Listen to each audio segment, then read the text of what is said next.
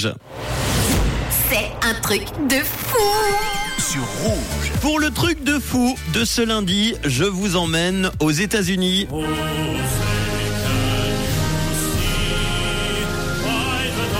Exactement, à New York. Voici une petite pépite pour tous les grands gourmands. Je vais vous faire découvrir une adorable lampe croissant.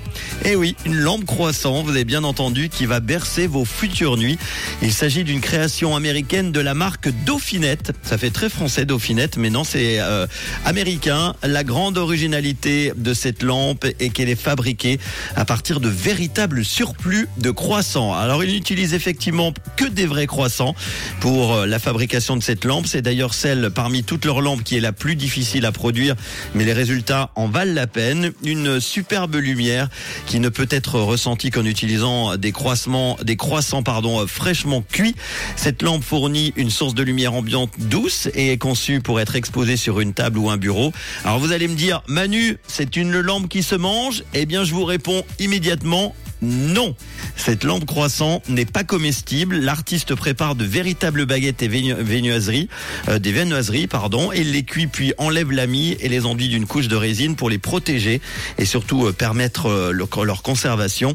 À l'intérieur, des LED sont installés avec un système d'alimentation et le tour est joué. La lampe croissant est créée en série ultra limitée. Elle coûte environ 90 francs. Si vous adorez l'idée, sachez que la marque a aussi fabriqué le sac à main baguette et même le bikini peint je vais vous mettre euh, eh bien une petite vidéo sur Insta avec euh, le lien. Si vous voulez toutes les infos, vous les trouverez sur Dauphinette euh, comme pomme dauphine, hein, dauphinette.com ou Insta dauphinette.ny. C'est comme New York City. Je vous partage ce bon plan. Vous allez voir, c'est super sympa en déco avec de vrais croissants donc utilisés pour fabriquer ces lampes qui ne sont donc, je répète, pas comestibles. Je vous mets ça évidemment sur Insta et puis Facebook.